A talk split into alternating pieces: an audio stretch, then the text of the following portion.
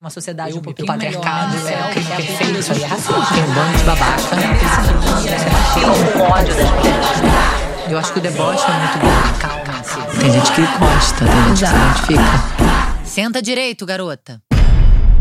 Oi, gente, esse é o Senta Direito Garota. Eu sou a Juliana Amador e hoje estou aqui com a Maíra Donite, jornalista, documentarista, escritora, mãe, Mãe. Lançando livro maravilhosa. A gente só tem mulheres incríveis aqui na minha frente, sentando comigo. Você quer, não- você quer. Maíra, seja muito bem-vinda. Obrigada por ter vindo. Me conta tudo. Te conto tudo. O que que você quer saber primeiro? Tudo até chegar nessa loucura deliciosa e linda que é a maternidade. Tudo até aqui, nossa. Andei, andei. andei mesmo, andei. Você teve filho com quantos anos? 33. 33, eu tive com 34. É, eu sempre quis ter filho mais velho, até, assim, depois... Mas você planejava isso? Óbvio, ela é filha de Santo Agostinho. Não, eu gente. sou filha de Santo Agostinho, mas, mas eu sou uma pessoa muito planejada, de verdade. Você sabe o que é ser uma filha de Santo Agostinho. Mas eu sempre quis ter filho depois dos 35.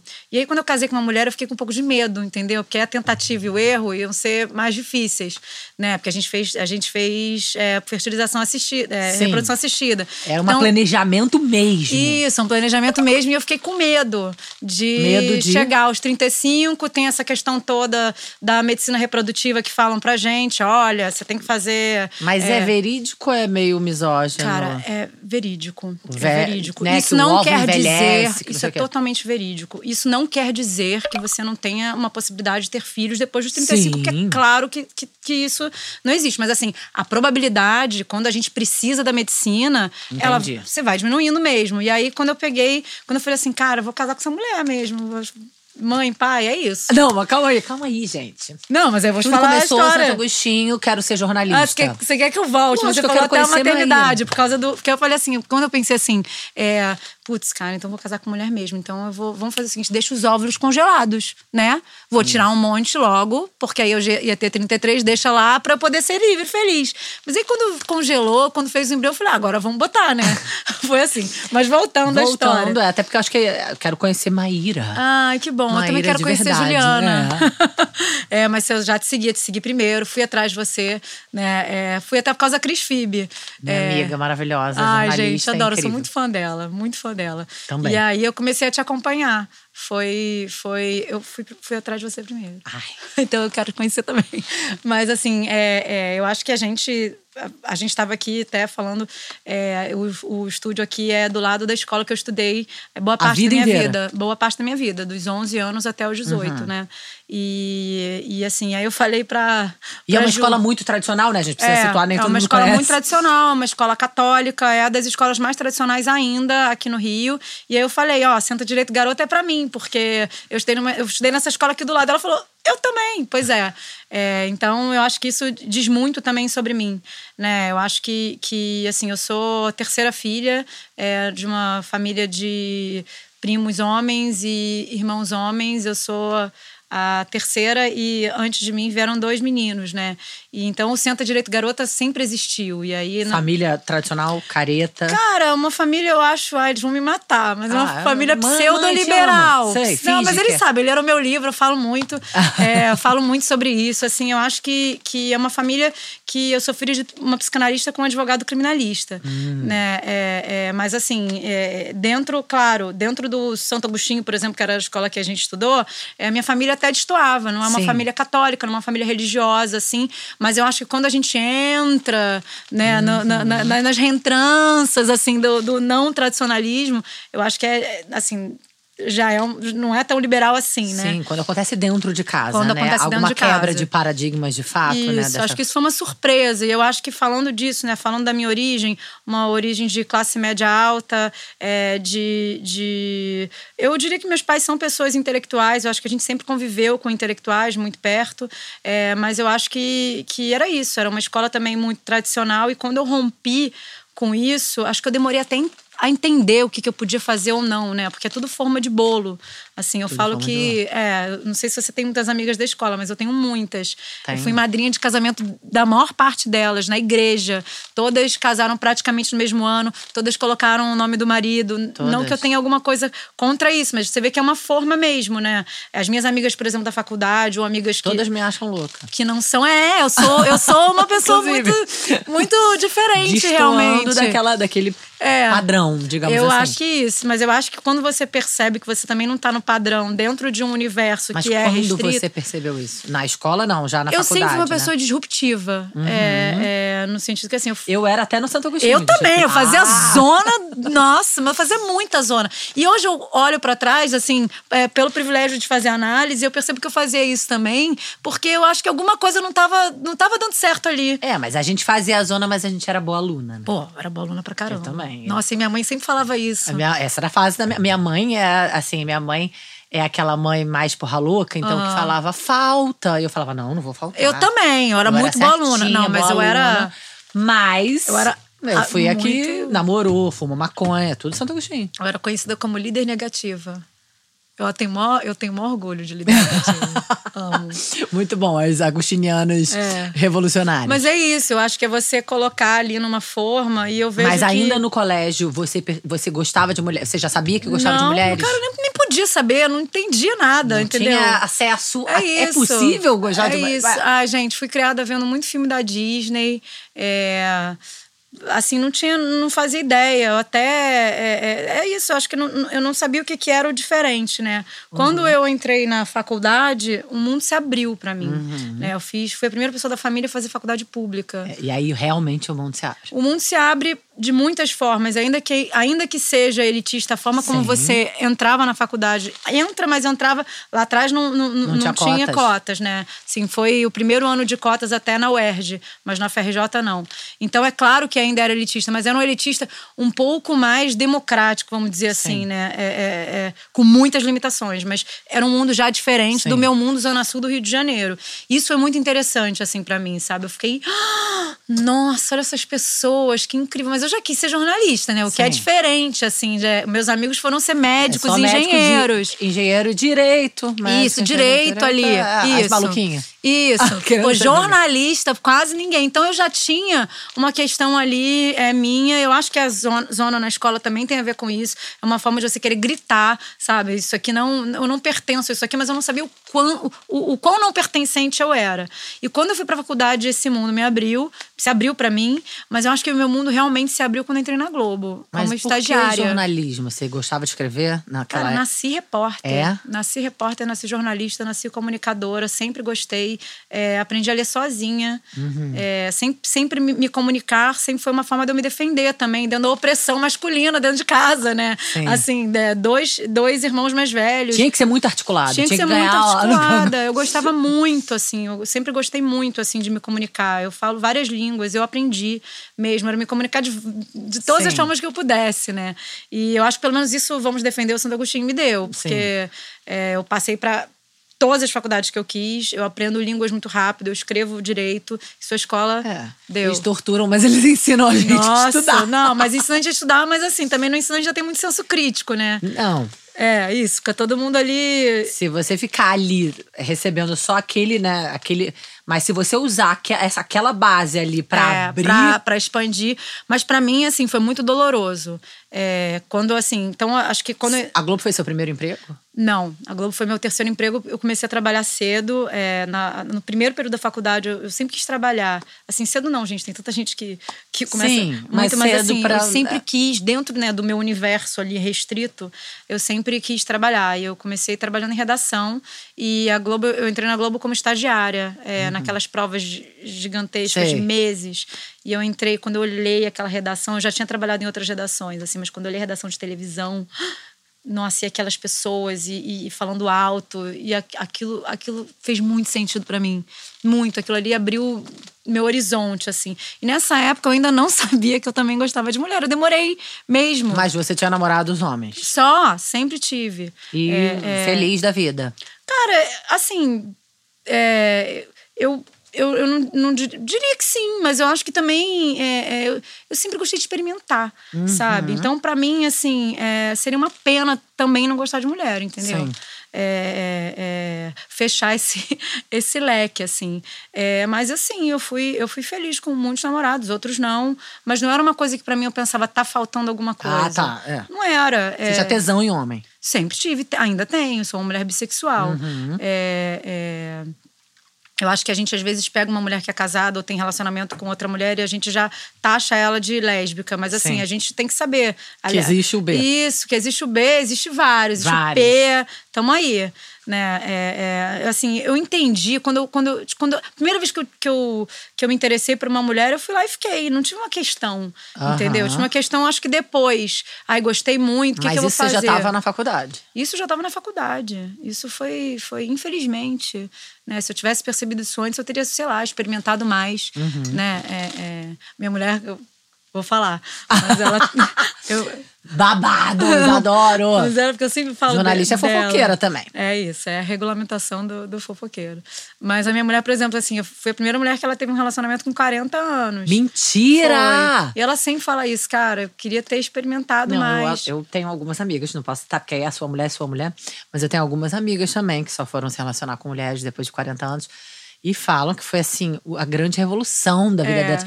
E uma delas fala que não gosta nem mais de homem. A minha mulher. Não vou falar nada. Não, deixa ela. Deixa se ela quiser vir aqui. Grande babado, É. vem aqui. Não, é, vem, ó, Inês. Mas, é, mas cara, pra mim, assim, foi uma grande revolução é, é, gostar de mulher também. Mas é uma grande revolução. né? Muito. Porque quando a gente exclui o homem de qualquer equação da vida, é uma grande revolução.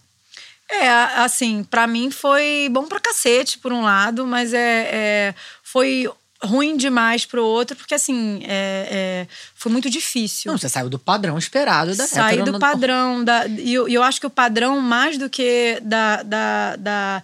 Eu acho que tinha uma coisa assim, muito, muitas expectativas sobre mim, sabe? Eu era. Fui criada. A filha, né? A única filha que vai E aquela casar. coisa do, nossa, mas você é casada com mulher nem parece. Então, assim, como assim? Essa menina tão feminina, que é uma coisa que eu sempre falo, feminilidade, ela é etérea. Mas não, existe o estereótipo de feminilidade, né? Então, assim, uma- essa, essa pessoa que cumpre o estereótipo de feminilidade, e, e- mas ela, ela gosta de mulher, mas É. assim, não tô entendendo, né? Assim, mas foi muito difícil pra mim, porque eu acho que, de repente, eu comecei a perceber que, na verdade, eu não fazia parte de várias formas, né? Assim, eu não fazia parte porque eu não queria, assim, eu nem pensava em me casar, sabe? Eu não tinha essa coisa do eu quero, eu quero ter filhos com tantos anos, eu não tinha. é, é, eu sempre gostei muito da boemia, por exemplo. Ah, Senta é? direi- direito, garota, sabe? Era isso, assim, eu sempre falei palavrão. Aham. é, e aí eu fui olhando pra isso e, e- e- eu, de repente, me dei conta, por causa da minha sexualidade, que, Que eu você já há muito tempo não se encaixava naquele me encaixei, perfil da nunca princesa me da Disney, encaixei. Da galera do Santo Agostinho. A minha mãe sempre conta que ela ia me buscar na- nas festas que ela ia me levar. Eu era toda bonitinha, assim. Eu tinha, eu gostava de manga bufante. E aí, quando ela ia me buscar, eu Você tava, tava. brincando de espada. Isso já, isso, isso já é não estar no padrão, né? Sim. Eu vejo hoje, é, se, se, você me permite até fazer esse paralelo e, pu- e pular, mas depois a gente volta. Mas eu vejo até como é que eu crio a minha filha, como é que as meninas são criadas hoje, ainda que com certa liberdade. Sim. Os estereótipos são muito São. massacrantes. É muito aprisionador, é muito difícil. A gente fala. E a gente tem. Tá tudo entranhado na gente. É isso. A, a própria heteronormatividade, tudo Isso. sair disso assusta. A gente fala porque a gente é progressista, porque a gente acredita na diversidade, a gente sabe que é muito mais saudável viver assim. Mas a gente também sofre, a gente também, né, a gente fica o tempo inteiro se educando. A gente, né, filhas, mulheres, assim, Total. é o tempo inteiro Total. se educando. Total. A minha filha outro dia chegou em casa e falou assim: Mamãe, eu sou menina ou menino? Aí ela falou até pra. Eu fiquei ouvindo. Aí falou pra minha mulher. E, aí a minha mulher falou: Ué, filha, você acha que você é o quê? Ela falou: Menina. Ela falou: Então por que você tá perguntando? Ela falou: Porque na escola falaram que não, porque eu não tenho brinco. Ah. Você vê um brinco, Surreal. sabe? Já fez a garota. É. que- entendeu? É, é, é, é, é. Eu gostei até de como a minha mulher abordou isso, né? O que, que você é, minha filha? Uhum. Assim, é, mas, mas é, é muito surreal. Eu acho que, que isso, a- a- a- ao longo dos anos, eu precisei de muita análise. Eu sempre falo, como um privilégio, assim, esse é o privilégio que eu pego e Da abraço. filha de psicanalista. Isso, abraço. Assim, eu, eu, eu respeito muito a psicanálise porque botou comida na mesa, é, porque nos deu tantas coisas, né? E eu sou muito devota à psicanálise. Da seita psicanálise. É, porque assim, acho que pra mim, assim, me ajudou muito. Eu fui tirando as amarras. E as amarras ainda estão aqui. Elas, quando, quando eu percebo que elas existem, eu vou, vou tirando É. elas de novo. E é muito doloroso você não pertencer. Porque Sim. quando eu vi que eu não pertencia, e olhei pra trás e falei assim, Né? Porque cara. não adianta romantizar, né, Isso. Maíra? Ah, é muito legal, somos muito Não, revolucionárias, é somos diferentes. dolorosíssimo não pertencer. Ninguém abre champanhe pra. pra... Ninguém é, estourou champanhe quando eu resolvi, ó, tô aqui, tô Mas a sua uma mulher. foi a sua primeira namorada? Não. Ah, tá. Eu, eu, a partir de uns 20 e poucos anos. Adoro que é uma jornalista foda e a gente fica quase fofocando. Ai, eu amo.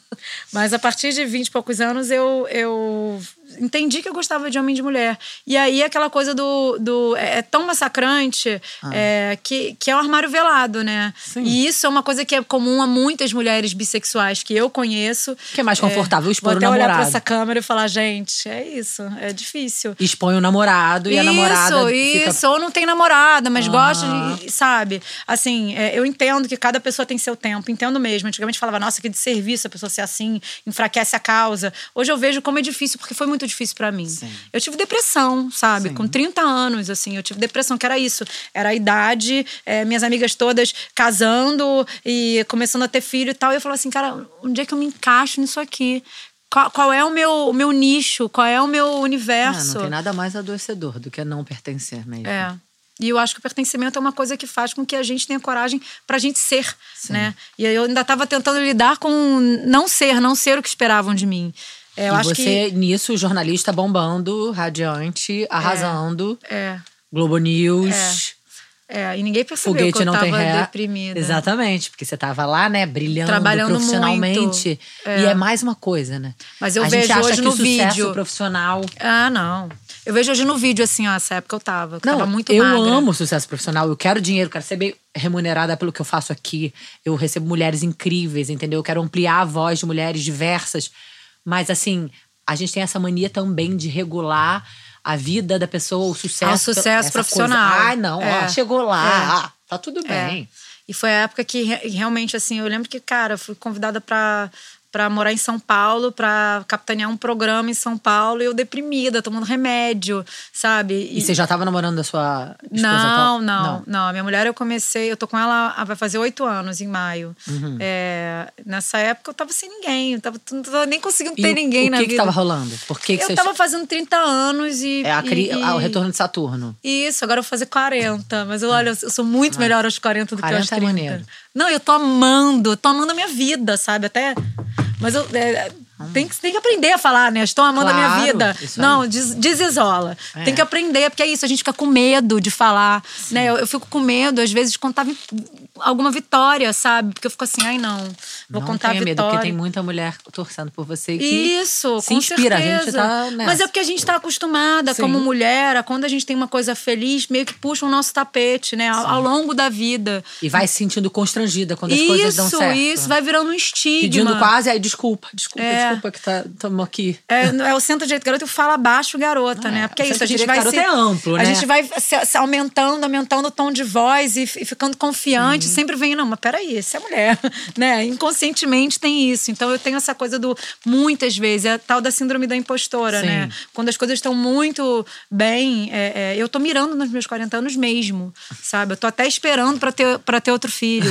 Eu já falei, depois dos 40. Tá, mas então com 30 você tava nesse, nesse 30 tava momento péssima. dificílimo da péssima. sua Ótima vida na pessoal, carreira. saúde mental e a carreira bombando. Isso, E ótimo. aí lidando com essa É, grande é. Loucura paradoxal de dar Isso, conta dessas isso. mil Sob- maíras. Sob efeito de, de, de antidepressivo e de E aí foi pra São Paulo? Fui. Fui pra São Paulo deprimida mesmo. É, e foi muito, foi um período muito bom pra mim, que eu acho que até hoje eu lembro assim. Eu nem sei se eu acredito muito nisso, mas eu ac- acho que acredito que eu fui numa astróloga e a astróloga falou pra mim assim. Não sei se acredito, mas É, acho que sim. tava lá, né, na querida. Então, eu lembro dela, mas ela falando assim, ó, você só vai tirar as amarras se você for pra São Paulo. Sai de perto da sua família e vai viver a sua vida. E realmente era isso que eu tava precisando. Eu tava precisando ser alguém no universo em que eu não era ninguém, Aham. sabe? Eu só era ali. Construir o seu eu, porque ali Isso, você era a isso, filha da- do isso. pai, da mãe, Isso, irmãos. super opressor daquele clube de, de gente rica que não tem nada a ver comigo. Hoje em dia eu, eu olho para aquilo, eu falo, eu, eu nem vou, sabe? Sabe que eu evito alguns ambientes é, é, é, é, que eu fui criada, assim, aquelas pessoas. Para mim é muito difícil. Eu fiz limpa em, em, em rede social, sabe? Eu tive que fazer toda uma construção assim para poder ressurgir. É, entendendo quem é você, quem são as pessoas que te interessam. É, é. Quem são as pessoas que te tocam de verdade, porque é, é isso. Né? Tirar toda aquela construção social. Mas isso é uma que- dor, isso é uma morte, isso é um Uma morte. luto. Eu vivi Morte, um luto. renascimento. Isso. Luto do sonho, da expectativa da Isso. princesa da Disney. É, e eu não. Cara, e, e hoje eu vejo assim, como eu criei minha filha, né? Ela chegou pra. falou que, que queria fazer balé. Você vê que ela tinha uma projeção do balé. A gente, então tá, vai fazer balé. Segunda-feira ela foi lá. E aí a primeira professora, eu adorei a professora. é, é, é, achei, achei, era uma mulher negra, professora de balé, sabe? Eu falei, poxa, eu quero tanto Que que, a minha legal, filha é. tenha essa referência. Aí a primeira que ela, ela veio com é, pose de bruxa, pose de É. princesa. Aí eu olhei e falei, puta, minha filha vai odiar. Eu cheguei pra ela e fiquei assim. Ela fez assim pra mim. Hum! Foi muito engraçado, sabe? É isso, eu acho que poder criar isso pra ela, poder relativizar essa história que ninguém relativizou pra mim. Eu tinha que ser essa princesa. Sim. Ah, poxa, cansaram de falar pra mim assim, mas você trabalha demais. Mulher bonita não tem que trabalhar tanto. Sabe, olha só a mentalidade, uma mentalidade pseudo-progressista que existia ali, né? É, é, juro, eu amo o nome do, do seu podcast porque eu acho que Senta Direito Garota é uma coisa que existiu, que nos massacrou e que ainda existe. Ainda existe. É isso que a muito. gente tem que tomar cuidado Sim. pra gente não replicar, porque tá dentro da Muito, gente. Muito. É muito, mas Muitas é, vezes eu me pego falando, inclusive. Jura, minhas- senta direito, garota. Não, é na mesa, né? Pra não cair ou não. Uma- E eu até. Um dia eu destrinchei meu marido, é acupunturista. Ai, que ótimo. E tem essa coisa, né? Massoterapeuta e acupunturista. Mas faz muito menos massagem em mim do que eu gostaria. Mas tem essa coisa da coluna, de proteger Aham, o seu corpo. sim, então a gente tenta sim. explicar que o Senta Direito Garota é muito mais é, alegórico, né? É um, não é só porque a gente quer que feche a perna e seja mocinha. É, é te limitar, é te calar, é te silenciar. É, né? O Senta Direito Garota é uma forma de te moldar. Né? E às vezes quando a gente solta, não, Flor, senta direito só pra. pro- às vezes é só pra. Se você tá assim, comendo, ouvindo Aham. televisão, Botando o pode pé na machucar a mesa sua também. Entendeu? Aham. A sua coluna você tem que. É, é a sustentação da sua saúde, do seu Aham, corpo. aham, entendeu? Tentando. Você tem que ela me zoa, né? consciência Você corporal. imagina, exatamente. Quando a gente manda, senta direito, garota. Ela. Senta ah, mãe, garota. É. tá de sacanagem Nem comigo. sei se eu já falei isso pra minha filha, senta direito. garota. Eu tento muito. Não, a gente já fala gargalhando. Que a gente já fala por uma questão postural Uhum. É, mesmo, de preservação uma do consciência corpo. corporal. Mas já rindo. E aí ela já sa- sacaneia. Pô, mãe. Sabe que todas as, Assim, eu vejo muitas fotos minhas hoje, você falando disso. Assim, eu, até um- outra, uma vez eu escrevi sobre isso em tempo. Mas eu vejo fotos minhas criança, eu sempre fui assim. Pois é. Eu olho essas fotos e com um laçarote imenso e um vestido. Meu primeiro dia de aula no Santo Agostinho, uma. Quantos anos com você laçarete tinha? amarelo. seis anos. Sei. Nossa, entrou 6 aos 18? Eu fui até eu fui do primeiro até o final. É, eu entrei na quinta série ainda. Assim, Eu acho que entrar naquela série é bem desafiador. bem desafiador, porque eu era muito diferente. Pois é. Da- das meninas. eu lembro do sofrimento de quem entrou depois, É, entendeu? é. Eu já era ali, já tava muito Já acostumada. estava imbuído. É. Mas eu vejo muitas as minhas fotos. assim, até hoje eu, eu sou assim. Isso aqui, essa armadura, né? Que nunca relaxa. E eu acho que isso, isso foi uma coisa que também fui, fui criando ao longo do tempo. É muito difícil relaxar. Né? É muito difícil, eu acho que ficar ficar tranquilo. Isso aqui é uma armadura, Sim. né, que nós colocamos. E eu acho que eu precisei dela ao longo da vida, mesmo sem saber, porque eu acho que eu já, já nasci sem, eu já nasci num- num- achando aquilo ali diferente, sabe? Sim.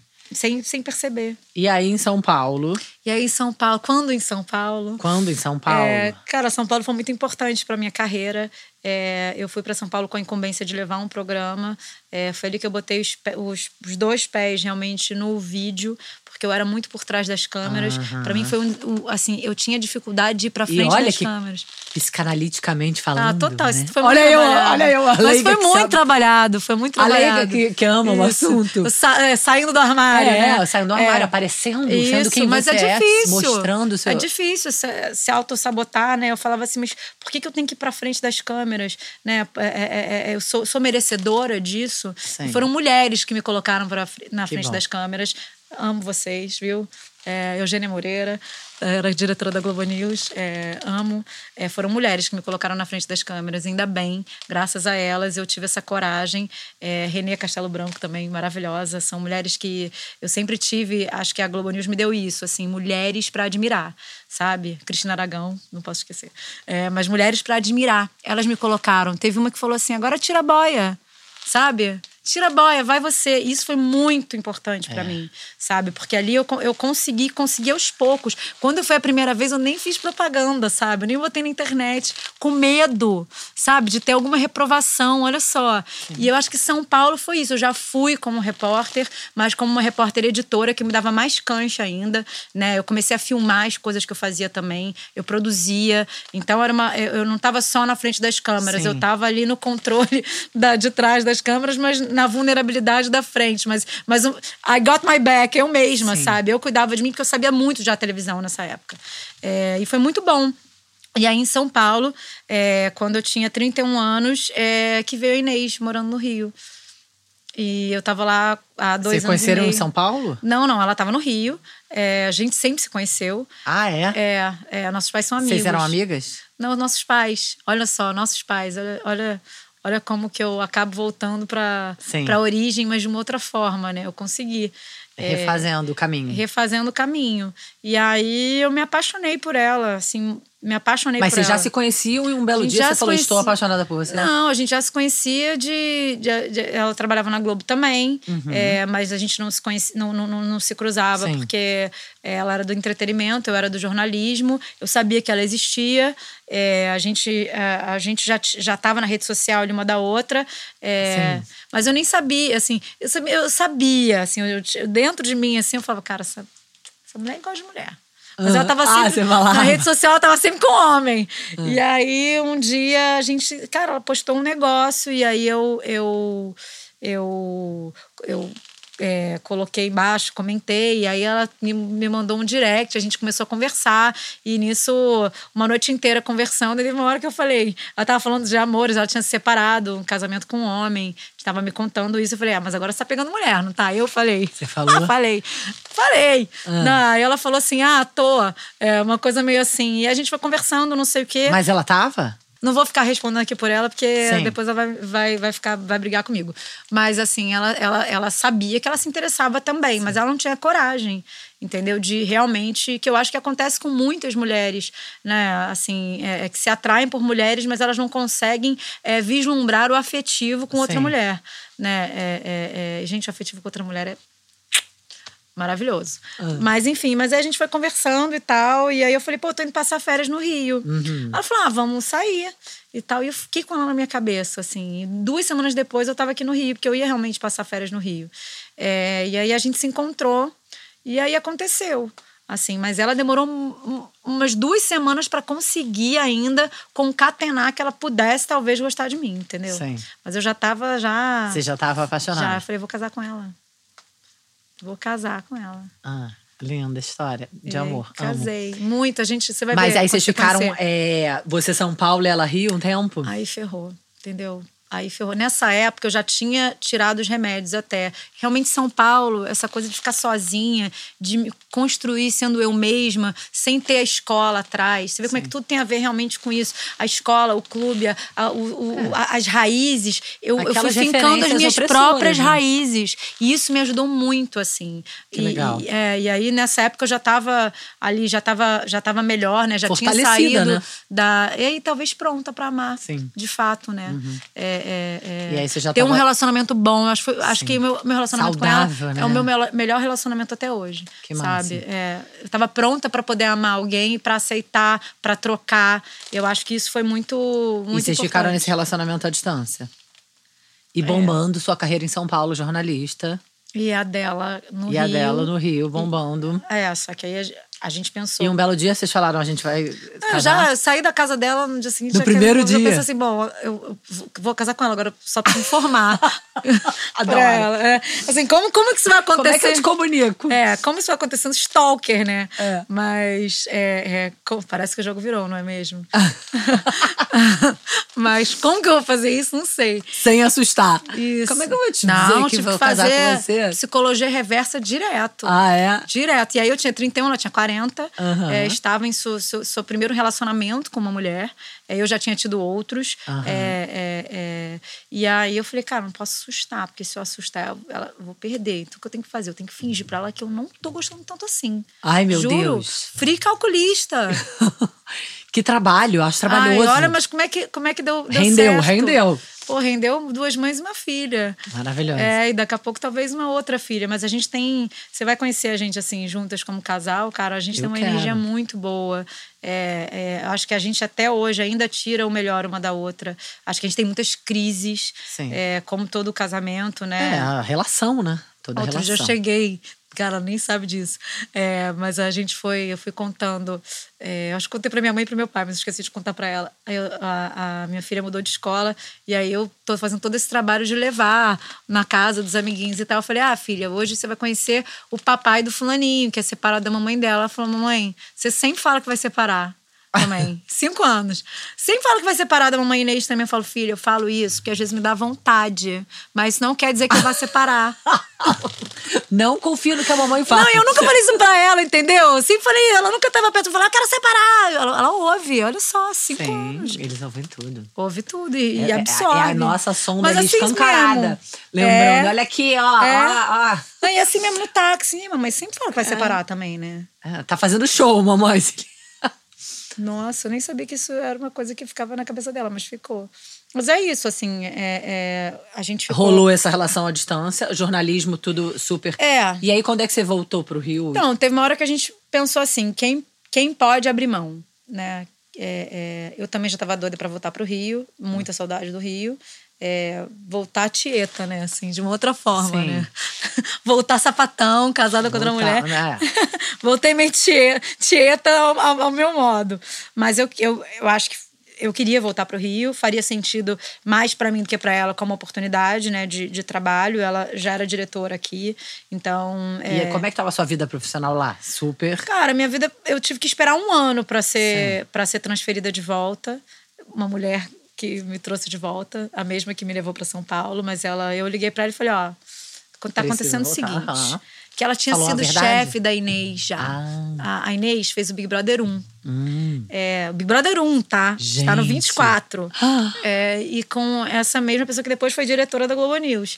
E aí eu liguei pra ela e falei assim: Eugênia, eu preciso te contar uma coisa. Eu me apaixonei. Eu me apaixonei pela é Inês. Vergara. É. Ela falou, nossa! Eu falei, é, agora você precisa me, vo- me voltar. Você precisa me, levar de volta pro Rio. Ela falou, calma, tenha paciência, queridinha. Eu vou, vou ver o que, que eu faço aqui. E a gente ficou nessa ponte aérea quase Sim. um ano. Era muito sofrido. Assim, porque, pô, agora, tinha que o amor da minha vida cair agora. Quando eu mudei de estado, fiz uma casa e tal. Quantos anos você ficou em São Paulo? Fiquei quase três anos. Uhum. É, mas assim, o último ano foi ponte aérea total. Nem, cara, era uma coisa muito louca. A gente fez. Eu sou muito organizada, agostinianamente falando. e aí eu fiz um schedule. Não, assim, é você é, porque eu rompi com tudo isso, né? Não, eu sou Nada na minha vida é planejado, todas as gravidezes não planejadas, tudo não planejado. É, é, Eu sou caótica. Eu sou muito organizada ainda. Mas é porque eu casei com eu uma tenho caótica. é, não, eu tenho uma. a- a- mora em mim, entendeu? Uma pessoa muito disciplinada. Até aquelas coisinhas. Disciplina. É, muito. É. É, no meu caos, eu Ai. sou. vo- Você fala, Ju, vamos fazer isso. Eu vou fazer isso até, o final. É, assim. passional. Muito, até É. o final. Nunca, não para, ninguém Mas me eu sou organizada. Eu sou a Mônica do Friends. Você é a Mônica do Friends. sou, eu é. etiqueto coisas. Adoro. É, eu Ai, tenho com etiquetador. uma dessa. ca- Eu sou etiquetador, tá? Não, etiquetador. maravilhosa, Inês. E a minha mulher é caótica. Eu organizo até as calcinhas dela. Ai, que inveja. Ah. Mas, mas aí eu, eu organizei mesmo, da gente viver na ponte Eu viver na ponte aérea mais, né? Sim. E eu era repórter nessa época. Nessa época eu já tinha saído do de um programa e eu tava num, num jornal diário, Hum. como repórter. E aí eu tinha horário, né? Qual era o jornal? Conta corrente. Ah. Aí tinha horário que você economia. entrava. Tinha horário que eu economia. entrava. E aí eu botava a passagem pra chegar e di- ia direto pra marcação. E aí ficava rezando pro mundo não cair. Pois é. É muito doido. Eu- Muito doido. Ah, Mas isso aí, na- você acha que você é, só, você, você- é doida? Doida. Né? Porque a pessoa certinha não faz isso. Eu jogava É. Não, na Isso roleta. foi paixão. Você também é movida a paixão. Não, eu né? sou completamente. É, isso aí assim, foi paixão. Isso aí é. não foi. É, Água morra né? abaixo. É. É. E aí, finalmente veio pro Rio. Cara, foi final de Copa do Mundo quando eu recebi o telefonema, vai rolar, você vai voltar. É, e aí, E quando você voltou, já moraram juntas. cara, a gente foi e foi muito bacana, assim, porque foi muito maduro, é, foi muito diferente das minhas amigas de infância, porque foi isso, eu tenho uma casa e você tem outra. O que temos de melhor aqui? Então, meu fogão é melhor que o seu, mas a minha cama é pior. Então, a gente poder olhar para isso e planejar dessa forma foi muito legal, sabe? É, é, isso já Nessa saiu. junção de, de Sim, casas. exatamente. Acho que ali, ali a gente já estava pegando o que cada uma tinha de melhor, né? É, tirando o fato de que eu acabei com todos os bonequinhos. É, Ai, não vou ficar com isso aqui na minha sala, não. Não, você é muito desorganizada, você bota tudo em saquinho. Essas coisas também teve. Mas acho que foi muito, muito bacana, assim, essa, essa forma como a gente se, se possibilitou, porque isso já é sair do script, né? As É. pessoas casam com. É uma forma de relação linear, né? Sem, sem essa. E, e uma relação adulta, É. né? Uma relação adulta, porque as pessoas é, é, do, do meu círculo se casavam é, com 20 e poucos anos, saía da casa Ah, do- dos pais, né? E eu não, eu já tava, eu já estava em outro estado, eu já estava me sustentando completamente, entendeu? Então foi uma coisa muito. Tava, foi uma coisa muito não idealizada. Foi uma coisa que aconteceu realmente e que foi muito madura. E a minha mulher já tinha 40 anos, já tinha tido um outro relacionamento longo, né, de casamento, assim. Então foi. Isso fez muito sentido. Assim, de- saindo desse script, eu fiquei muito orgulhosa. Sim. Falo pra caramba, né? Não, tá maravilhosa. Fala nada, tá ótimo. Adoro. Pior vem aqui ficar muda. Eu tenho que ficar arrancando, Ai, fazendo uma ginástica. Gente. É difícil, Isso sabe? Acontece. você- Isso acontece. É. Você acha isso? Eu acho.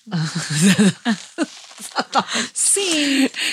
Ô, Ma, e aí, logo que juntou a casa, vamos ter uma filha? Então, é, eu, eu já cheguei pra ela quando, ela quando a gente começou a falar esse papo de casar, eu falei assim, cara, mas eu quero ter filho. Ela falou, que? Como faz isso? Como, como, como? Aí eu falei, vem comigo, que eu sei como é que faz. Você já estava pesquisando, você já estava ligada em tudo? Como é Cara, que é? assim, é engraçado que, que quis, quis o destino que eu, eu quando era mais nova, é, uma amiga minha que era jornalista também, trabalhou na Globo há muito tempo, ela tentou muito tempo ter filho com o marido dela por meios reprodutivos, né? E aí ela foi demitida. E aí ela era, ela era casada com um médico e ela criou uma revista chamada Fértil sobre Caramba. fertilidade, sobre é, é, saúde reprodutiva e tal, e me chamou para ser colunista, para ser repórter. Eu tinha, sei lá, isso foi em 2010, sei lá Aham. quantos eu tinha, era, era nova. E aí eu aprendi tudo. Adoro. Sei tudo de tudo. Cara, aprendi, aprendi, eu falava as coisas e tal. E depois não, assim, eu tinha outras amigas, outras conhecidas que já tinham tido filhos com, com mulheres, é, é, alguma- algumas poucas, assim, nem eram tão próximas e tal, mas eu sabia que era possível, Uhum. entendeu? E aí a gente, no início ela foi muito reticente, a minha mulher é Por muito... quê?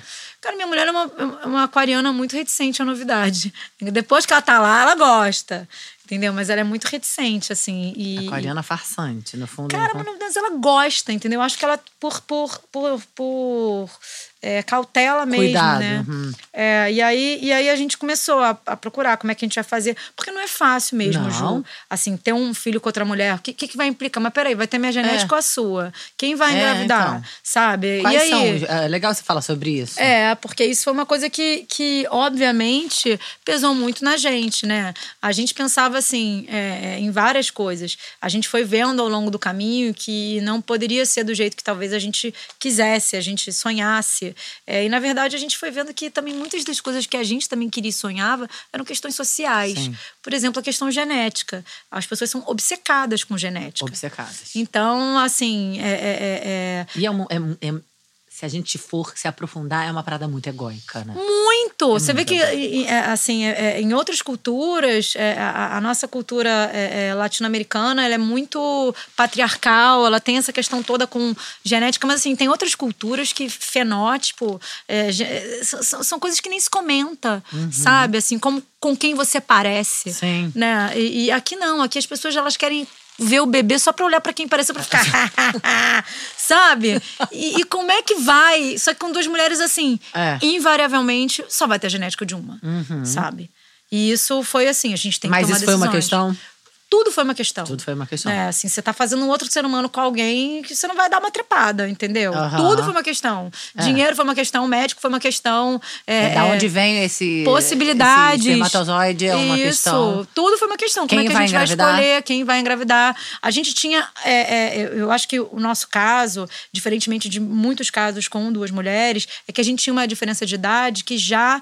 é, quando a gente vai fazer os testes, lá você faz aquele antimileriano. As pessoas falam um pouco sobre esse exame, né? Fala, nem sei o que é. Pois é, cara, e é um, e é um, um exame que é muito importante para a mulher em, em- quando ela tem vontade de engravidar, mas ela não quer engravidar antes dos 35, né? É claro que nada é infalível, nada, nada na medicina é infalível, mas é, eu acho que os ginecologistas pod- poderiam falar um pouco mais sobre isso, porque ele vê a sua reserva ovariana. E quando a gente foi fazer esse exame, que é um exame que a médica pediu, a médica né, da, da, da clínica pediu, o meu tava bombando, e que também não é uma garantia, mas assim, o meu tava bombando e o da Inês já tava muito pouco. Né? É, é, é assim, a quantidade, a reserva ovariana, né? Isso não quer dizer que ela não poderia E- e tirar podia óvulos gest- saudáveis. E ela podia gestar. Podia gestar, mas isso era a certeza que ela tinha. já- já- Ah, já. isso já era um ponto. Nem ferrando. Ela Ah, não é? queria de jeito nenhum, não. Ela já tinha sido casada com um cara há seis anos e assim, ela sempre teve pavor de. Olha só. Você pegou, pegou a pessoa Pois certa. é, perfeito. É. Mas eu, eu, eu, eu, eu, eu, eu queria engravidar, mas isso foi uma outra coisa.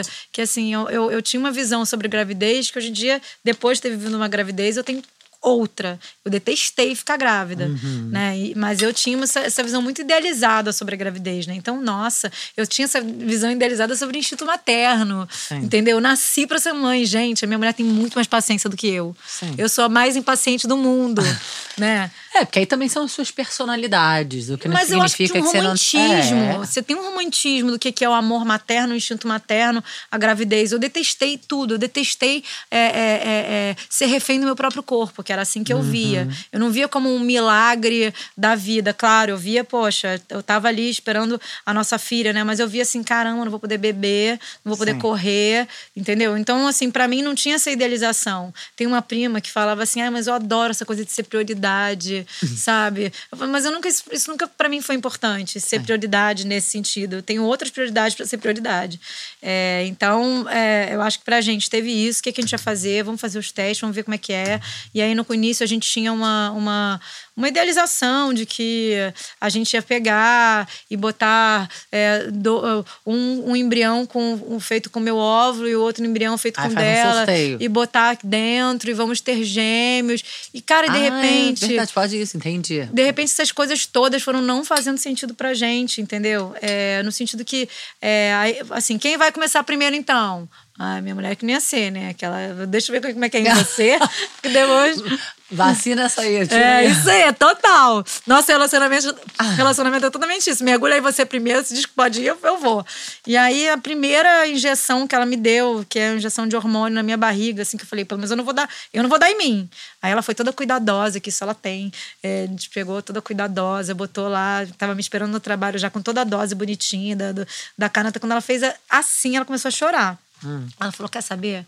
Faz a menor diferença pra mim se for meu óvulo ou seu. Aliás, eu vou até gostar de ser seu, porque eu sempre quis ter uma filha com a orelha escapando, que eu também um pouco de abano.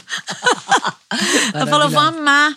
É, então, assim, pra mim não faz a menor diferença. Eu não quero nem, nem tirar.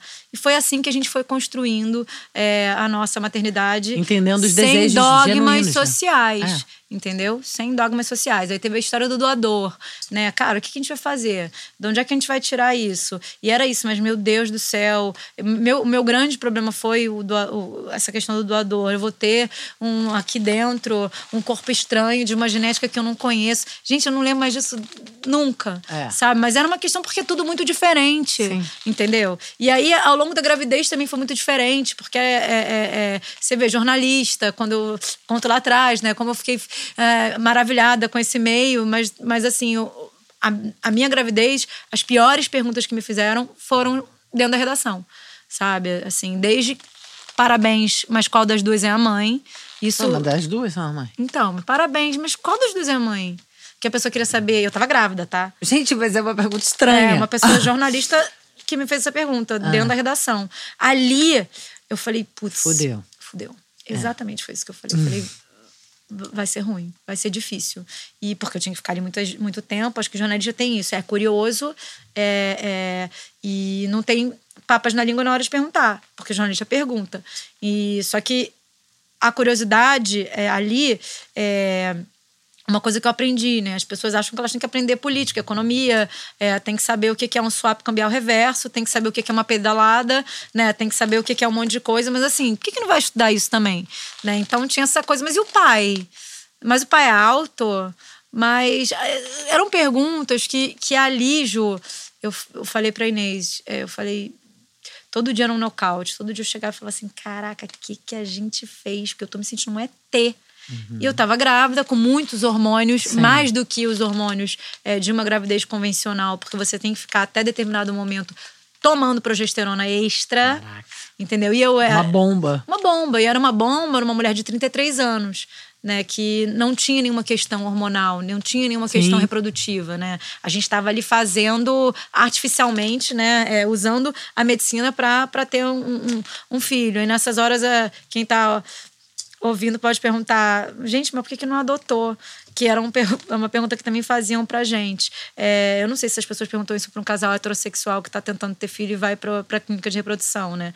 Eu acho que pra gente fazia sentido é, é, é ter um, um, passar por uma gravidez juntas, é, passar por esse processo. Sim. Eu não acho que seja uma pergunta que se faça, entendeu? Sim. Sabe por que, que você não adota? Né? É, é, acho que Porque, na verdade, todo mundo podia adotar. Ah, exatamente. Sou... E a adoção é um meio completamente legítimo de se ter um filho. É, é, e é isso, cada um usa o, o, o, seu recurso, sua vontade, seu desejo. O nosso desejo era esse. É, mas foram perguntas muito. Eu não estava preparada. E aí, em determinado momento, eu fiquei meio deprimida. Sim, assim, que a gravidez já traz. Já. É. Não, e, e, eu. Inclusive, eu descobri minha segunda gravidez e falei, gente, tô muito estranha. Tô deprimida. Foi? E aí eu, eu falei, tô muito estranho. É, porque vocês têm uma diferença Pequenas grande. É, uma de 11 e uma de 5. Isso. Pequenas coisas, sabe? Umas coisas estranhas, a gente fazendo um jantarzinho, umas coisinhas que eu tinha prazer. Eu meio apática, sabe? E tava com quantas semanas? Falei, tô deprimida. E eu tava com. Começo, mas foi uma gravidez gemelar. Eu perdi um filho, né? Ah. O gêmeo da minha filha. Mas com quanto. Com 25 quanto... dias de nascido. De nascido? De nascido. Ah, achei que fosse 25 dias Não. De, de nascido. Eu tive uma gravidez gemelar.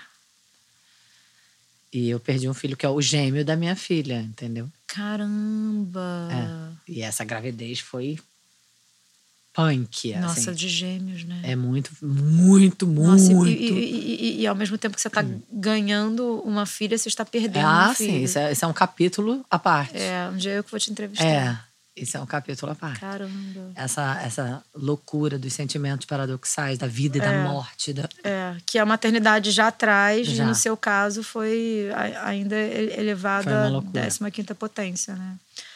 É, nossa. Mas é isso, realmente, a gravidez ela já te dá. Já te... Até li em algum momento que é para a mulher ficar mais recolhida, entendeu? Que é uma coisa realmente uhum. biológica, uhum. que a gente não, não quer se expor tanto, sabe? Tipo, ela fica mais fechada, não se expõe é, tanto para é. proteger aquele ser. É, é. E a gente confunde na nossa né, é. loucura biopsíquica, todo, tudo ao mesmo tempo, hormônios, a gente tem essa impressão de que tá deprimida. Eu fiz Mas... acupuntura a gravidez inteira. Viu? Sim, Falo pro seu bom. marido. Inteira, até, até a semana antes de parir. Fiz muito exercício também. É, eu, eu, fui me ocupar, ocupar minha mente, Sim. assim. É, mas eu acho que foi isso. A sua gravidez foi uma dig- grande digestão Nossa. e- daquilo e, que você estava vivendo. E no entendeu? momento que o Brasil estava vivendo um- um- uma divisão política muito forte, foi na época da eleição. Foi. Então, ao mesmo tempo, eu olhava para as 2018. pessoas, tios que eu amava, e falava assim: Mas caramba, Foi foda, tá você grávida vai em fazer, 2018. você vai fazer uma. uma... Você tava, aqui, né? É, grávida de É, gêmeos 2018. é, mas eu olhava assim para tios que eu amava e tal, e, e pessoas que eu amava e falava assim: caramba, mas você vai. E- Você vai apertar e você vai escolher alguém que está deslegitimando a minha família, e quem eu sou. Então, assim, como é que é isso, sabe? E aí eu fiz. Assim, eu fiz, uma limpa na vida. Ali foi, foi Não, foi fogo. Foi muito, outro luto. Foi um Foi luto. muito intenso pra mim. É. E, Foi um eu- luto e as mim. minhas- a minha filha nasceu dia 6, meia-noite. O meu filho nasceu uma da manhã. né? Seis de quê? No dia da eleição, 7 de outubro. Ai, são librianos que nem eu. Ah. Então, assim, eu acho que é tudo muito simbólico, entendeu? De É, alguma forma, as coisas mesmo. se ligam pra mim. É, é. A gente correu para casar é, no papel. Muitas Uhum. pessoas é, é, com relação, em relações homoafetivas também fizeram isso com medo. Sim. A gente tinha muita preocupação, porque a, a nossa filha nasceu em fevereiro. A gente tinha muita preocupação em registrar, Sim. né? Se, se, se as pessoas iam se sentir legitimadas para chegar, não, mas você não vai registrar. Então a gente tinha muitos fantasmas, sabe? Sim. É, não foi assim. Eu falo até sobre uma segunda gravidez, é, uma possibilidade de uma segunda gravidez, porque em- em- de certa forma eu gostaria de me dar uma chance para viver isso de outra Eu, forma. É, com né? certeza. O problema todo é, é a gravidez, entendeu? É, mas uma é Eu completamente diferente da outra. Ah, Uma é completamente diferente É. da outra. Completamente. mas, cara, você tá falando isso, mas a sua segunda deve ter sido mais trabalhosa e delicada. Muito mais, muito mais. Mas É. todas Mas você são. gostou de ficar grávida? Eu amo, eu amei ficar grávida. Eu amei ficar grávida. eu me Gente, sentia realmente condição. linda. Eu não. eu, tipo não, assim, linda a me sentindo depois. É, a primeira gravidez trimestre. eu tava gravando uma novela. Eu sou atriz também. E foi não planejada. Foi assim, um caos absoluto. Eu tava com o meu marido há um mês. Eu, ó, eu fiz domingo, eu fiz 12 anos que eu dei o primeiro beijo nele. Foi num sábado de carnaval. Ela nasceu no carnaval seguinte. É filha do carnaval. Ela nasceu no carnaval Ah, não, não é filha do carnaval. Não é filha do carnaval, que foi dois É. meses depois. Mas, tipo assim, eu tava fazendo minha primeira novela. Foi tipo caos da minha vida. É filha do carnaval, no sentido de que vocês se Se conheceram. conheceu no carnaval. É. E eu também fiquei deprimida no começo. Ai. É que eu tinha- fazia um trabalho espiritual muito intenso na época. Ainda faço. Mas foi o que segurou muito a minha primeira gravidez, porque foi isso. Foi muitos lutos, muita coisa, muitos, Muitos, sonhos muitos. morrendo, muitas... Mas eu não estava preparada, eu acho que assim, eu achava. Mas eu me achava linda, maravilhosa. Eu me achei só no terceiro trimestre. Primeiro, não. Mas eu, eu me lembro que, assim, eu, eu achava, talvez, que a sociedade estivesse mais preparada, entendeu? Sim. E eu fui abatida pelo... Eu acho que é muito mais por- sobre isso, entendeu? Isso, por falando, um isso que- conservadorismo. Por isso que talvez a sua segunda gravidez seja diferente, porque você é, É, essa porque eu tô outra mais forte. muito mais preparada. Já fiz um livro, é, já escrevo sobre isso, já me conectei com outras Vomitou pessoas. a sua dor e transformou em arte. E eu vomitava cultura. demais, tá? Realmente, Eu assim. também. Você, você vomitava nas duas? Muito, fui vomitando parindo, fui vomitando parindo. Na segunda eu quase fui internada. Gente, você vai rir. Mas eu vomitava com quase horário marcado. Eu vomitava. Eu vomitava depois do trabalho. Sim. Eu era editora do Jornal das 10, e aí saía tarde. E aí toda vez eu trabalhava o dia inteiro, chegava em casa e vomitava. Pois é. Muito doida. Mas né? acho que tem isso. Não, muito doida. Eu não sou- Porque eu não vomitava também gravando, eu só vomitava. É, agora Tem pode vomitar. tá, abre a po- agora já pode vomitar. Mas eu acho que tem a ver com isso, com as suas dores e, e cara, aquela carapuça que você precisou encarar, sabe? De, É. E ai, é, é isso, a gente tem. Às vezes a gente tem essa falsa impressão de que todo mundo é legal, que tá todo mundo Não, entendendo. eu achava, você vê, que tá- eu achava que a sociedade estava num outro Então, lugar. E aí, de repente, você vê o seu colega da redação te dando uma porrada na Isso, cara, entendeu? Então é isso. isso, assim. Não, e eram coisas constatar- sutis, Sutis, mas as sabe? pequenas violências sutis. Não, mas eram perguntas tipo assim, eu- juro, mas eram coisas assim. Mas vem cá, é, a pessoa elaborava comigo, entendeu? Então era assim, vem cá, mas como é que assim? É, e, se, e se o doador, por exemplo, for mau caráter? Gente, For ladrão. Real isso, eu acho. E eu falava assim, como é que eu vou explicar? Mas, e, e no início, eu acho que isso é uma questão, é, quando eu acho que você faz parte de, um, de algum grupo minorizado, quando você está à margem, pelo menos assim, o que eu vejo de comum, né? Com pessoas até com outros marcadores identitários pertencentes a outros grupos minorizados. Mas o que eu vejo é quando a gente, parece que a gente está devendo. Uhum. Então, parece que a gente sempre tem que explicar, Dá sabe? Satisfação. Em vez de, senão você vai ser a raivosa. Porque eu tinha que falar assim, vai se fuder sabe? Por que, que você tá perguntando isso pra mim? Teu marido cheira pó que eu é, sei. e teus filhos estão aí, sabe? Não, Teu marido é mó viciado. Mas não, é eu não conseguia. Absurdo. Eu ficava, porque eu, porque eu, de alguma forma, eu me sentia culpada é. ainda, nesse momento, de estar tá saindo do script. Por mais Sim. que eu tivesse tido a audácia de, de tomar um passo tão grande, mas sair do script para mim, originalmente, essa menina que foi criada para ser a menina é. perfeita e princesa, também estava é, chateada consigo. Né? Eu tive que me perdoar. É eu, esse foi o meu processo de gravidez. e é uma cura, né? É uma cura. Muito. Meu processo de gravidez foi um processo e, é, de esses, perdão Essas perguntas, Omar, eu acho muito loucas, porque é tratando o diferente como uma aberração. Mas era o que eu me sentia. É ter. É, extraterrestre. Porque assim, Podia ser uma curiosidade genuína. Que legal. Como é que você. Ah, como é que funciona é, um doador? Onde Isso. é que você conhece? Podia ser uma curiosidade Podia. genuína. Podia. E de se interessar pelo processo. De estar junto de você. Que legal. E a obsessão do quem é a mãe, de quem é o óvulo, não, de quem é, é o óvulo. Cara, é às vezes as pessoas hoje não fazem. É, hoje não fazem, mas no início, quando a minha filha era bebê, falavam, faziam na frente dela, sabe? Vem cá. Apontava assim, mas quem deu óvulo? Entendeu? Eu acho muito. a sociedade tá muito pirada. É, e aí se você não responde. Você, você foi fazendo um diário desse processo? Esse, o, o livro, livro, é. O livro é, é, é. eu falo que, que o livro foi a minha forma. Eu comecei. Que assim, você fala. Você não trouxe o livro, né? Não trouxe o livro. Duas mães e uma filha com uma ah. capa Capa no seu sogrão. caso, dá pra falar que julguem o livro pela capa. É, a capa do sogrão, Carlos Vergara, é, avô de Antônia. A minha filha ama ama desenhar com ele. É, foi, uma, foi um presente que ele deu pra gente no, a partir de uma foto.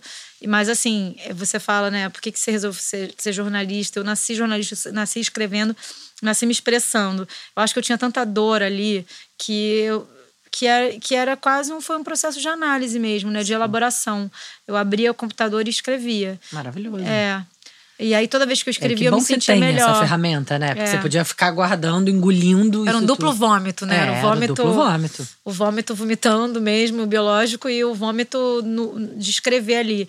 E assim, eu, quando eu fui reler, que aí teve uma hora que eu não conseguia, não, não conseguia mais olhar para aquilo, sabe? É, para mim foi como se fosse assim, pronto, eu superei isso, não quero reler. Uhum. Mas teve uma hora que eu falei, mas eu devo para aquela mulher esse esse livro. Eu devo eu devo àquela Maíra, que eu não sou mais, mas eu só existo por causa dela. Porque ela, ela que estava ali, foi aquela pessoa que se perdoou para chegar até aqui. Essa pessoa que, que ama, está amando fazer 40 anos, sabe? Mas assim, eu devo aquela lá. Então eu falei, eu devo a ela, e eu devo a minha filha, eu devo a minha mulher. É, é, eu dedico o livro para as duas. E quando eu fui reler, Cara, era a sensação de ânsia. Eu olhava, eu falava assim. Primeiro eu falava, gente, primeiro, que mulher chata que eu tava. Mas ao mesmo tempo era, cara, que mulher dolorida que eu estava. Sim sabe? Porque era chato que eu ficava ali só falando disso, só falando disso. Eram coisas pequenas que cresciam, mas ao mesmo tempo, que dor. Né? Eu acho que o livro tem muita dor. Assim, a dor, às vezes as pessoas falam, ah, mas é um livro sobre dupla maternidade. Cara, não. É um livro sobre uma mulher é, que está lutando para se aceitar, para aceitar ser o que não esperavam dela. Uhum. E quando a mulher nasce, todo mundo escreve um script para ela, é. né? Um script que vai ser você você tem que ser assim, você tem que casar, você tem que ter filho, você tem que tataté, tataté, tataté. Mas nós temos muitas formas de ser mulher, né? Uma grande pluralidade de femininos, né? O feminino ele ele, ele, ele não é possível que a gente seja crucificado até hoje, né? Mas a gente é. Uhum. Entende? E a gente faz isso com nossas filhas, fazem isso com nossas filhas, né? Como é que a gente faz para a gente agora poder criar meninas que sejam mais é, é, protagonistas das suas histórias sem culpa? Sim. Que eu acho que nós somos muito protagonistas da nossa história, mas a gente está sempre martelando. Não, e é, e é cansativo. Cansativo. É exaustivo, cansativo. porque é, é luta incansável, é o tempo é. inteiro é. remando contra a maré. Que para elas a gente quer que seja mais fácil. Mais fácil. Eu, eu vejo até é, na minha questão, né, de ser casada com outra mulher e tal. É, como que assim a gente por ter filho, né, não é não é tão comum duas mulheres tendo filho, dois homens tendo filho, embora seja mais comum em meios progressistas, né? É, mas assim, nós ainda somos na turma un... de uma turma de 20 Sim. a única família. E quando a gente vê, as crianças estão perguntando para minha filha, é, mas, mas não, mas mãe, com mãe, mas cadê seu pai? Sim. Aí você fala assim, bom, são crianças de 5 anos, não quer dizer que ninguém está lendo livro para essas crianças sobre famílias diversas, ninguém está falando para essas crianças sobre isso, né? Então, assim, é, é, ainda é uma questão mesmo Mas em meios é progressistas. Mesmo que leia, ainda está tudo na, na teoria, entendeu? A gente precisa ter um monte. É, tem que fazer a travessia, mas a travessia você tem que fazer com representatividade. Mas eu percebo ainda que é, é quando você. É, porque eu vejo muitas vezes essa questão é, do não heterossexual, né? Que muitas vezes, assim, mesmo as pessoas que se dizem mais cabeça Sim. aberta, não falam, ó, oh, o titio fulaninho é casado com o titinho Beltraninho, entendeu? A, a, uma super amiga da minha filha, eu sempre falo, uso esse caso. É, um dia eles vão ver que eu faço isso. Mas a amiguinha da minha filha da escola, de um casal que a gente adora, é, elas sempre brincavam, as menininhas de mamãe, ah, essa família aqui tem duas mamães, porque já teve essa travessia. Mas aí teve uma hora que a minha filha falou assim: ah, essa aqui é casada com essa aqui. Aí ela falou assim: mas não pode casar duas, du, não pode duas mulheres. E aí foi que eu fui entender que, na verdade, ela entende que são duas mães, mas ela não entendeu que as duas mães são casadas. Sim. Entendeu? Porque é importante que a gente fale sobre, ah, não, mas não, mas não tá na hora de falar sobre isso com criança. Como não tá na hora de falar sobre isso com criança, sobre, sobre relacionamentos, sobre amor, é, sobre possibilidade, entendeu? O que, que é não tá na hora? Então quer dizer que o que eu sou é errado, né? Porque assim, tá na hora quando?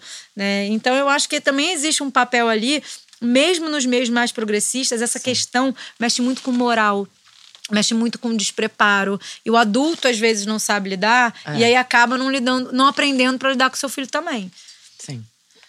E as pessoas não, não, falam educação. Eu acho que isso é educação também, educação é, sexual, educa, é. sabe? Dizer que. E eu acho que não perpassa ainda com crianças pequenas sobre educação sexual. É sobre uma questão de, de configurações Sim. e de possibilidades. Entendeu? Porque eu não preciso, quando eu falo que o príncipe casou com a princesa, eu não preciso fa falar de que educação sexual. Com a princesa. Exatamente. Você não precisa falar sobre isso. Você precisa falar que assim, a tia Maíra é casada com a tia É, namora. Eu não sei qual é a expressão que é. elas usam, né? É, é. Casa, porque acho que assim, essa criança talvez saiba que você é casada, mas não sabe o que se que é namorar, sabe? Que é uma é, relação afetiva, talvez. Eu, eu acho sei. que ela colocou o figurativo de duas mães, mas ela não duas colocou... mulheres de um. É, duas mães, mães, só. Isso.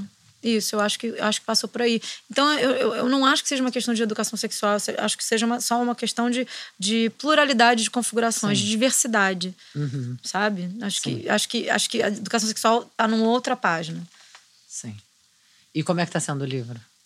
Cara, tá sendo bem legal. Nunca imaginei. Agora você já lê e, gosta? Ou ainda tá... Então, ó, você me conhecendo pouco, assim, mas você já me conhecendo. Quantas vezes eu já não li esse livro pra publicar? Eu entrei numa paranoia. Pois é. Total. Eu entrei Gente. numa paranoia. Ai, que aí eu lia, relia, relia, relia, lia, relia, lia, relia. Tinha umas coisas que eu tive que apagar quando eu, ia, quando eu fui publicar, porque aí, sei lá, falava mal de gente da minha família. É, é, eram, eram cases ali, né? Causos que eu tava contando. E íntimos. E na hora de, de, de, publicar o livro, cara, o livro vai ficar para sempre, não dá. Sim. Tinha outras coisas que eu achava que eu tinha que, que, que é, detalhar melhor, né? E tinham, assim, eu li muitas vezes. Muitas, muitas, muitas, muitas, muitas, muitas vezes entrei numa paranoia total, lia pra cacete, não parava. Muito obsessiva. É, eu sou obsessiva total. Total. Esse é o meu quadro. E agora você voltou ao jornalismo total? Cara, eu, eu, eu, pedi demissão no meio do ano passado. É, foi uma coisa que eu já queria ter feito é, desde que. Desde que eu tive minha filha. Na gravidez, ali, no dia que eu passei o crachá, sabendo que eu, que eu, que eu, eu tirei um, um, um período, né? Antes, assim, para poder ficar em casa, terminar de arrumar as coisas, assim, uns 20 dias, né? Uhum. É, que eu tinha, e depois eu tinha as férias. Então, eu botei 20 dias para tirar, para não ficar carregando aquela barriga. Era, era muito calor. É, foi aquele verão uhum. muito, muito, muito, muito calorento. E aí, quando eu passei a, a o, o, o crachá na catraca, eu falei assim: eu não vou voltar. Mas a maternidade me fez voltar. Olha que engraçado, porque nos, nos meses de licença maternidade eu enlouqueci. Enlouqueci. Assim, porque é isso, né? Assim, quando a gente trabalha, quando a gente é CLT e trabalha em empresa, você não volta em dose homeopática. Você, um dia você chega e fala assim: tchau, pessoal, fui. foi isso que aconteceu. Então, com sete meses, a licença seis mais um, que é um baita privilégio, né? Você tem uma licença de seis Sim. meses mais um, que é um privilégio que todo mundo deveria ter. É, É, mulheres, homens, geral, É. homens também. É. É, mas aí eu precisava muito voltar a ser aquela mulher de novo. Né, que eu não que eu não estava mais enxergando ela ali. Só me enxergava sendo mãe, só me enxergava amamentando. Eu voltei a trabalhar amamentando, amamentei até um ano e sete meses. Então, assim. E a Inês teve licença? A, Inês teve. não teve a licença que eu tive. Eu acho que, que naquele momento, é, cinco anos atrás, a gente era muito pioneira ainda, as empresas não sabiam muito como lidar. Né? Mas é, não teve a que eu tive, mas teve uma licença maior. Assim, é, teve uma licença bem maior. Mas não teve a que eu tive. É, e aí, quando, quando eu só, só, conseguia pensar em voltar, Ju. Assim, que eu não, não, queria, não queria mais ser aquela pessoa. Eu não queria ser aquela pessoa. Aquela pessoa, eu não gostava dela. Eu amava minha filha, mas eu, eu, eu queria poder produzir, eu preciso produzir. E aí eu voltei. É, voltei e acho que depois que eu fui mãe, eu fiz as melhores coisas minhas profissionais. Né? Depois que eu fui mãe, eu dirigi cinco documentários. É, acho que eu me tornei uma pessoa mais criativa. Lá na Globo? Lá na Globo News. Estão todos no Globoplay. É, um- ah, não. Antes, antes eu tinha feito um documentário, então eu fiz quatro. Antes eu tinha feito um em 2017. É, um documentário de um pitch interno que eu sugeri chamado é, Meus 18 Anos. Sobre é, jovens que passam a vida inteira em abrigos, né? Aquelas instituições de acolhimento. E quando faz quando 18 faz anos, 18 anos precisam ir embora. E aí eu sugeri essa ideia e essa ideia foi escolhida, eles bancaram esse documentário que eu dirijo, roteirizo, etc. Ali eu percebi que eu gostava muito de não não só hard news, eu gostava Aham. muito de me aprofundar nas coisas de- e de realizar esse tipo de eu, gost- eu sempre gostei do minorizado, sabe? Eu sempre gostei de estar olhar e- e- Botar o foco de luz. isso, nessas pessoas que não têm tanta voz assim, né? E foi uma experiência muito rica para mim, porque eu acho que eu, eu acho que ali era o desamparo de todas as formas, Todas né? as formas. É, é, aquilo ali era muito, foi muito forte para mim. Foi 2017, eu engravidei em 2018. E aí quando eu voltei, Você fez mais quatro. fiz. Fiz mais quatro. É, eu, eu, eu- cara, a, a maternidade me fez isso. Assim, eu passei a valorizar muito mais o trabalho. Eu va- pa- passei a valorizar muito mais o momento que eu estava ali. É, eu acho que eu sou uma melhor mãe porque eu trabalho. Entendo que há mães que querem se dedicar. Isso funciona para mim.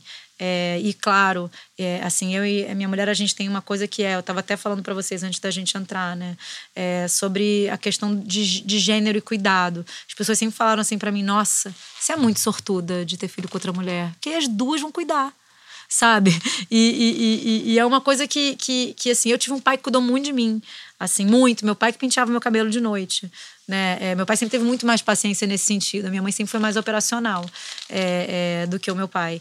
E, e, e eu acho que eu e Inês, a gente tem isso que é bom entre nós, né? Assim, tem... tem quando uma tá muito ferrada, a outra assume muito bem. Então já tiveram momentos que eu tava muito ferrada. E ela assumiu e eu não tinha essa preocupação. E agora ela tá, tá fazendo isso agora e eu tô, tô assumindo e ela não tem essa preocupação. Isso é muito bacana. Acho que deveria ser assim com todos os casais, Sim. né? É o equilíbrio, né? O equilíbrio e é isso aí. Quem faz melhor o quê? Porque na nossa vida é assim: quem faz melhor Claro. o quê? Eu faço melhor isso, você faz melhor aquilo. Nossa, eu quero até falar mais sobre isso. Assim, eu falo muito sobre parentalidade nas palestras, principalmente no, no, no, no mês das mães, mas eu gostaria de falar mais. É, enfim. E aí, só que em determinado momento, estar ali passou a não fazer sentido pra mim de novo. Aham. Sabe? Assim, essa coisa do, do, do. Eu queria poder fazer as minhas próprias coisas, eu Sim. queria poder dar as minhas palestras, eu queria poder fazer meu, meu- meus documentários ali por, por, por job, mais do que ter esse vínculo tão grande ali, né? Sim. E eu reuni Você queria toda ser a minha mais coragem. dona da sua Isso. carreira. Sim, 20 anos CLT. Né? Eu entrei. Eu, É eu- muito desafiador, é, né? 20 anos CLT. Mas é isso, eu acho Abrir que. mão disso não é. Mas de alguma forma, Ju, é, eu acho que a instituição em si dá um, um falso conforto pra gente, é, mas eu acho que era mais uma das coisas que eu que eu tinha que sair. Era mais uma das minhas raízes que eu precisava negar. Porque, claro, que quando você trabalha 17 anos num lugar como, fui, como eu fui, na Globo, é, aquilo ali também virou minha família. Sim. Aquilo ali também virou é, é, uma coisa muito forte para mim que eu precisava negar. E foi muito difícil. Eu fiquei, assim, fiquei muito tempo para tomar essa decisão. Eu ia e voltava, o que, que eu vou fazer, o que, que eu não vou fazer. Só que em determinado instante, eu comecei a competir comigo mesma, porque aí eu não podia dar as palestras que eu queria, porque eu sou jornalista, não posso estar tá, tá, tá vinculada a nada. É, e aí teve um dia que eu falei, fui. E aí tô aqui. Então não é só livro. É assim, eu, eu, eu dou, tenho dado muitas palestras, muitas consultorias. Em empresas? Empresas. É, ensinando as empresas. Você tá especialista em inclusão, né? Isso, diversidade e inclusão. Eu fiz uma pós-graduação em diversidade e inclusão, depois eu fiz uma especialização em ESG. É, e eu replico muito, acho que, acho que é muito bom quando você. Porque para mim, acho que foi um divisor de águas estar tá no outro lado do balcão, né? Eu sou uma mulher branca, privilegiada, padrão. É, e quando eu, eu casei com uma mulher e eu tive uma filha com ela, eu fiz assim, ó. Vrum! Né? De repente eu fui a ET. E eu acho que isso me ajudou a, a, a, talvez usar minha voz para dar voz para outras pessoas, que é o que eu acho que eu gosto de fazer. Uhum.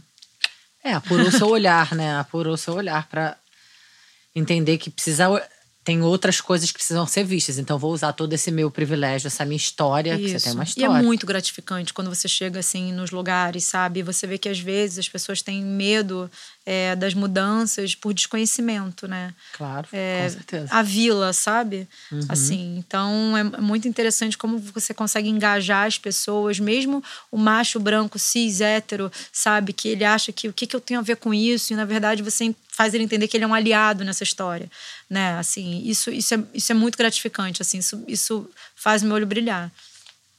Eu fico que bem bom. feliz, é. Ai, Maíra.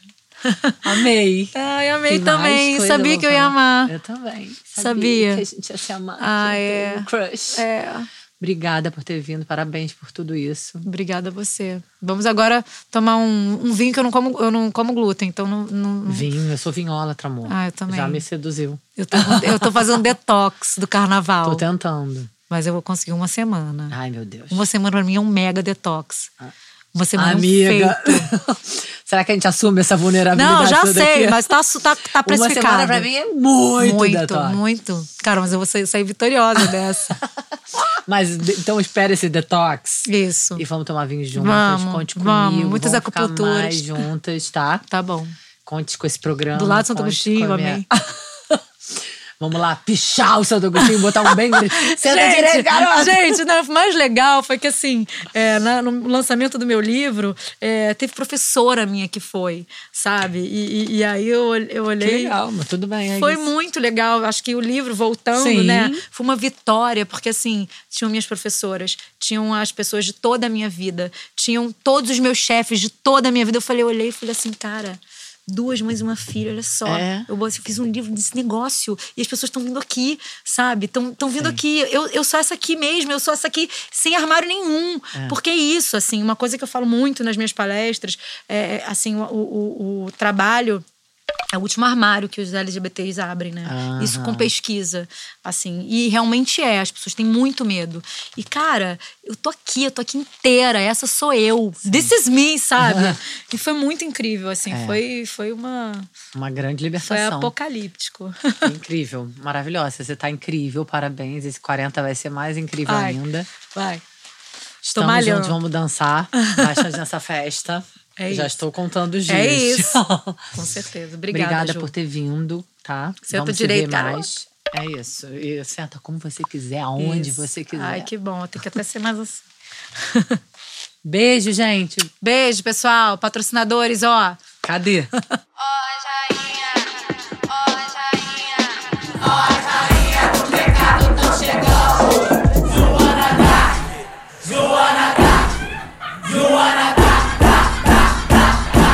Senta direito, garota.